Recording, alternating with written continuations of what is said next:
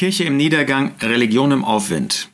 Das ist das Ergebnis, was Umfragen ergeben haben, was auch aktuelle Zeitungsartikel eigentlich beschreiben und offenbar wirklich die momentane Situation ist. Kirchen werden immer leerer, aber erleuchtet fühlen sich viele, schreibt ein Journalist. Religion ist im Aufwind, aber nicht die Kirche. Äh, man hat gar kein Vertrauen mehr zu der Kirche. Man will auch die Stimme der Kirche gar nicht mehr hören, weil man sie nicht für glaubwürdig, nicht für authentisch, nicht für wichtig hält. Nun, die Kirche hat natürlich sowieso keine Stimme auf dieser Erde. Sollte sie jedenfalls nicht haben. Denn die Kirche, die Versammlung Gottes, die Gemeinde Gottes gehört gar nicht zu dieser Erde. Sie ist ein himmlischer Organismus.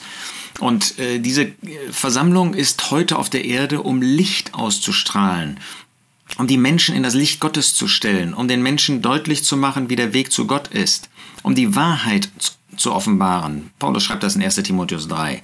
Aber die Kirche hat keine direkte Aufgabe auf dieser Erde, irgendwie eine Stimme zu erheben, in dieser Gesellschaft gehört zu werden. Trotzdem ist es natürlich traurig, wenn wir lesen, dass die Kirche im Niedergang ist. Das ist moralisch so, das ist lehrmäßig so und die Menschen sehnen sich danach nicht mehr. Aber sie sehen sich nach Religion irgendwie. Und das ist bemerkenswert. Und wir haben viele Aspekte von Religiosität in der heutigen Zeit. Da ist zum Beispiel die Religiosität, die wir ähm, beschreiben können, ähm, des Umweltbewusstseins. Und das ist eben mehr als ein Umweltbewusstsein. Umwelt ist zu einem regelrechten Gott geworden. Bestes Beispiel dafür ist das Klima. Ja, diese Klimaveränderung, die darf es nicht geben. Diese Erderwärmung, das ist etwas ganz Furchtbares und dann werden jetzt Modelle errechnet und so weiter, wie die Erde untergeht. Obwohl die Erde nie untergehen kann. Das weiß eben nur der Gläubige, weil Gott über allem steht und Gott nicht zulässt, dass die Erde untergeht. Und Klimaveränderungen, die hat es schon immer gegeben. Wir lesen zum Beispiel von Schnee und damit auch von Kälte in 2. Mose 4, Vers 6 durch den Vergleich der dort angestellt wird, den wir auch später wiederholt finden. Der Herr sprach zu Mose, stecke doch dein, deine Hand in deinen Gewandbusch. Und er streckte, und steckte seine Hand in seinen Gewandbusch, Bausch, und er zog sie heraus, und siehe, seine Hand war aussätzig wie Schnee. Offensichtlich muss es damals Schnee gegeben haben, sonst hätte man diesen Vergleich nicht machen können. Auch in einer sehr frühen Zeit ähm, ist das Buch Hiob geschrieben worden, wahrscheinlich noch vor 2. Mose 4.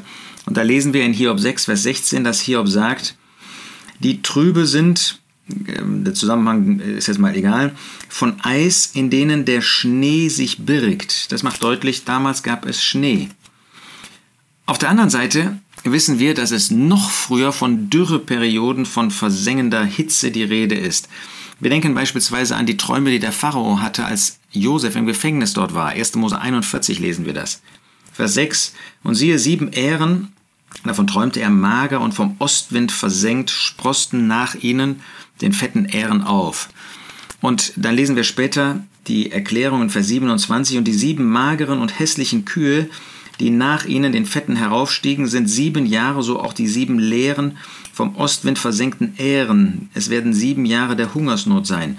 Das heißt, wir haben da sieben Jahre von versengender Sonneshitze, ähm, wo einfach eine Dürreperiode war, dadurch, dass die Sonne geschieden hat und es sehr, sehr warm ähm, die ganze Zeit offensichtlich gewesen ist. So haben wir damals schon Perioden der Hitze gehabt und dann Perioden der Kälte gehabt.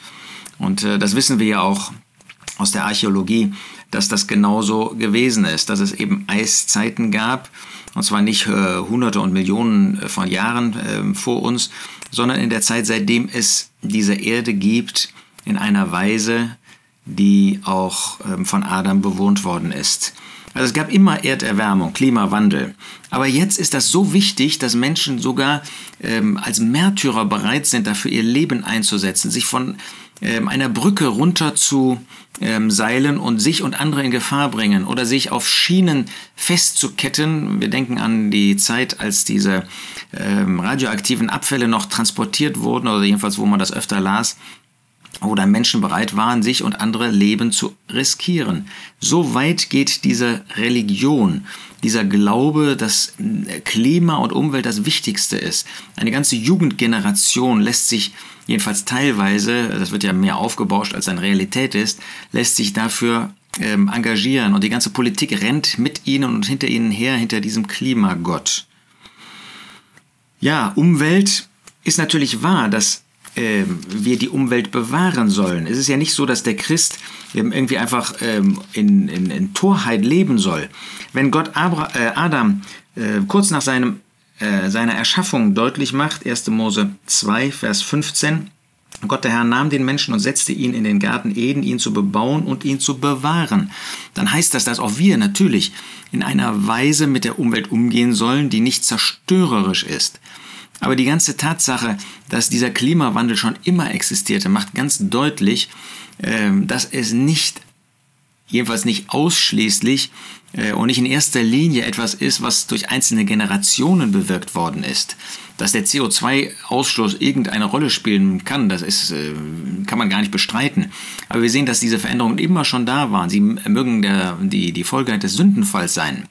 Wir können sie nicht jetzt auf eine einzelne Generation schieben. Wie gesagt, es gab kalte Peri Kälteperioden und es gab auch Wärmeperioden.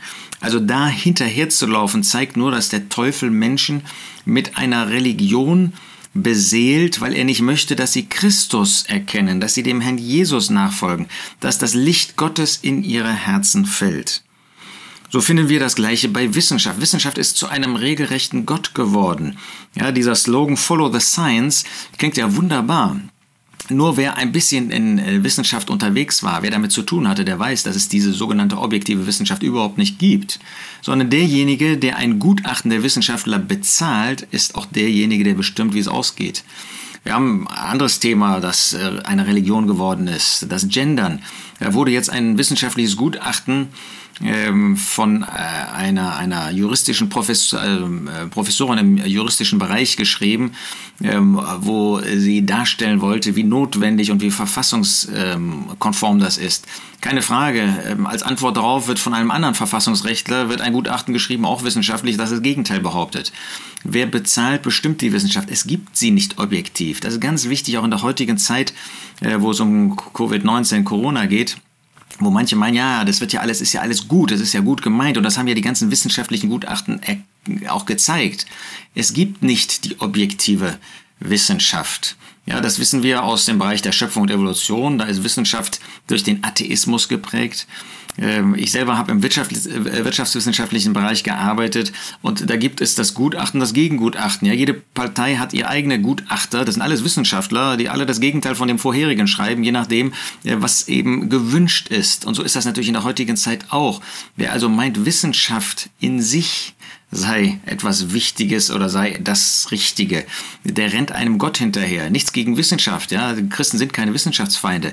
Aber sie wissen einzuordnen, dass Wissenschaft nicht objektiv ist, sondern immer beeinflusst ist von den ähm, äh, Überzeugungen, die jemand eben von den Rahmenbedingungen, die jemand gesetzt oder gesetzt bekommt. Wer heute zum Beispiel in dem Gesundheitsbereich irgendwas noch gelten will, der muss natürlich den Axiomen folgen, die im Moment von Politik ähm, und ähm, der Gesellschaft gegeben werden. Ja? Sonst hat er eben keine Stimme mehr. Also äh, wird ein Wissenschaftler dem folgen. Er wäre ja töricht, wenn er das nicht täte.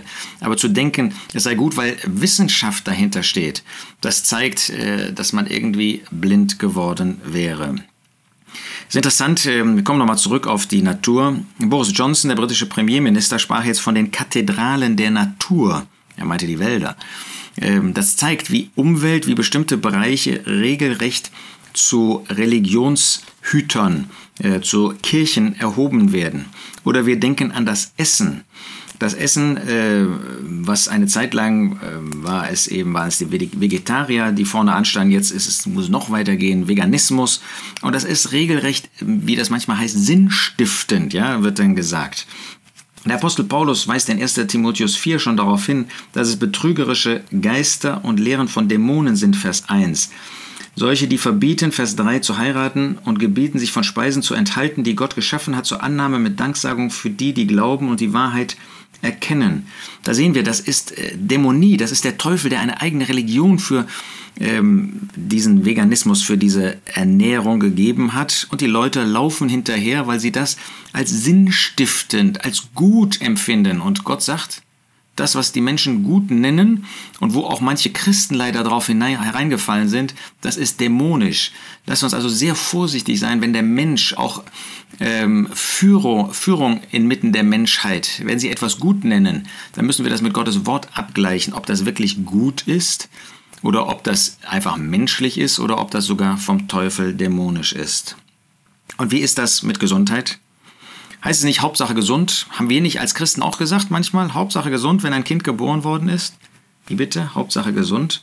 Lasst uns an äh, daran denken, dass Gesundheit manchmal einen höheren Stellenwert bekommen hat als das Leben mit dem Herrn, selbst für Christen. Wie ist das mit dem Schönheitswahn, ähm, dem die Gesellschaft unterliegt? Aber jetzt gelesen, dass in der ähm, Corona-Zeit die Schönheitsoperationen signifikant mehr geworden sind, weil Leute eben merken, dass sie vor dem Bildschirm gesehen werden, dass Leute sie dann auch in Großformat ähm, sich anschauen können, ja, das Bild vergrößern können, dann ihre Falten und was weiß ich alle sehen. Und so sind deutlich mehr Schönheitsoperationen gewesen als vorher. Interessant ja auch, dass 2020 88 Prozent der Schönheits-OPs von Frauen durchgeführt worden sind. Das zeigt ja, dass der äh, Feind, dass der Teufel schon weiß, wie er die Menschen bekommen kann, aber dass wir Männer eben auch nicht ganz davon frei sind. Ja, auch wir wollen offenbar schön erscheinen. Und Gesundheit? Ist Gesundheit nicht zu einem regelrechten Gott geworden, gerade in der jetzigen Zeit Corona?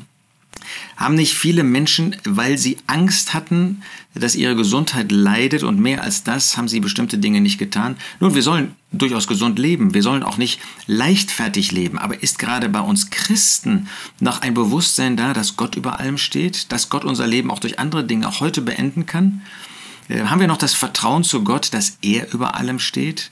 Das ist irgendwie traurig, wenn man hört, ähm, dass jetzt in, sogar in, in Zusammenkünften, nach Zusammenkünften aufgerufen wird zum Impfen. Äh, kann ja jemand entscheiden, dass er sich impfen lassen möchte oder auch nicht. Das ist gar kein, ist ganz egal. Ähm, entscheidend ist nur, ist Gesundheit jetzt das Maß aller Dinge geworden? Haben wir aus Gesundheit Gemeinschaft, auf Gemeinschaft verzichtet? Haben wir aus Angst, dass ähm, wir ein gesundheitliches Problem bekommen, auf die Zusammenkünfte verzichtet? Ist Gesundheit jetzt das Maß aller Dinge oder ist das der Wunsch des Herrn, der uns zu Gast Gastfreundschaft aufruft, extra ermahnt, der uns sagt, tut dies zu meinem Gedächtnis, der uns zu den Zusammenkünften ruft und beruft. Ist Gesundheit vielleicht auch bei uns zu einem gewissen Gott geworden? Ist Angst unser Begleiter? Ist Angst das Motiv für das, was wir tun? Oder dass wir Außenseiter sind? Nun, wir wollen mehr mit dem Herrn leben. Wir wollen mehr in dem Glaubensvertrauen auf den Herrn leben. Wir wollen nicht zulassen, dass diese irdischen und vielleicht sogar in mancherlei Hinsicht oder nicht nur vielleicht weltlichen Religionen. Das, was uns wegführt von dem Herrn, was uns niederfallen lässt, natürlich nicht buchstäblich, obwohl das manchmal sogar buchstäblich ist, vor diesen weltlichen Zielen, vor diesen weltlichen Ideen, vor diesen weltlichen Überzeugungen ähm, lasst uns davor zurückschrecken, da mitzumachen. Lasst uns auf den Herrn sehen, lasst uns auf den Herrn warten, lasst uns mit dem Herrn leben. So wie wir das in Hebräer 11 finden, in diesem Glauben, in dem die alttestamentlich Gläubigen gelebt haben. Ist uns das noch geläufig, ist das noch präsent in meinem Leben, dass das mein Leben bestimmen soll und nicht eben diese Religionen. Diese Religionen, die benutzt der Teufel, um Menschen wegzuführen von Christus. Und er hat es leider geschafft, auch uns Gläubige, uns Christen, damit so zu beschäftigen, dass uns Zeit fehlt für die Beschäftigung mit dem Herrn Jesus, für die Nachfolge hinter dem Herrn Jesus, dass wir eben gerade nicht mehr das tun, was er möchte.